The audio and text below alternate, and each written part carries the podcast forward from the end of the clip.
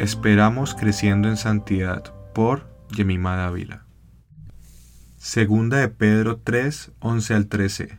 Puesto que todas estas cosas han de ser desechadas, ¿cómo no debéis vosotros andar en santa y piadosa manera de vivir, esperando y apresurándonos para la venida del día de Dios, en el cual los cielos, encendiéndose, serán deshechos, y los elementos, siendo quemados, se fundirán. Pero nosotros esperamos, según sus promesas, cielos nuevos y tierra nueva, en las cuales mora la justicia.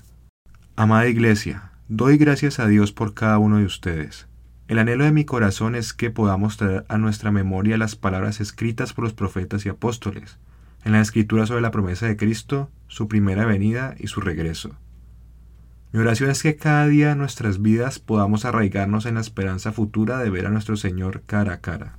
Aunque algunos ignoran, aunque algunos ignoran que todo lo creado fue hecho a través de las palabras de nuestro Señor y que están preservados por la misma palabra, Aún así van a ver cómo los cielos, la tierra y todo lo que en ellos hay estuvieron guardados para el fuego en el día del juicio.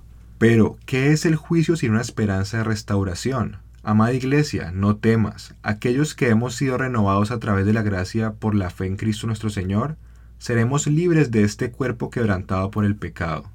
Completando así nuestra santificación, viendo a cara descubierta la hermosura del Cordero que compró nuestras vidas con su sacrificio en la cruz pero entiendo que nadie dijo que este proceso de espera sería fácil. Hermanos, entiendo lo que es vivir una lucha constante con nuestros cuerpos mortales. Entiendo lo que es pasar por decisiones difíciles deseando no estar en nuestros propios zapatos. Entiendo el dolor que causa la pérdida y el sufrimiento que crea la impotencia hacia un mundo caído. Amada Iglesia, entiendo que la espera se siente eterna, pero no estás sola, nunca estamos solos. El Señor vendrá, el Señor vendrá y mientras aguardamos, su Espíritu nos preserva. Mientras esperamos, su amor y gracia continúa la renovación de nuestro hombre interior. Mientras esperamos, probamos pequeñas muestras de la gloriosa eternidad. Lo que ahora es amor, gozo, dulzura y bondad será sobrepasado en magnificencia en la eternidad por la presencia misma del Señor.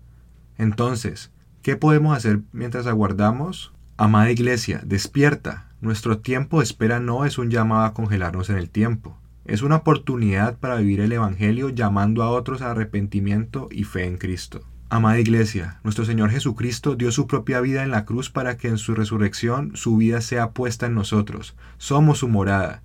Cristo vive en el creyente, y como su morada somos llamados a vivir reflejando la santidad que le pertenece a Cristo. Esa santidad que nos caracteriza por ser creación suya e hijos adoptados por Él. No estamos congelados porque estamos llamados a vivir en su reino aquí y ahora.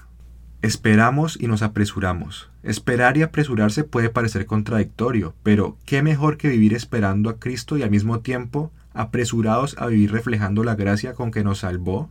Por lo tanto, amados hermanos, andemos piadosamente, seamos intencionales. No busco que lo entendamos todo, pero sí que crezcamos en la fe eterna.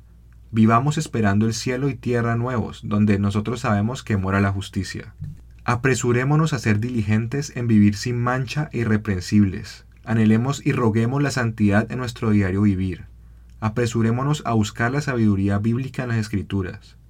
Apresurémonos a mantenernos firmes.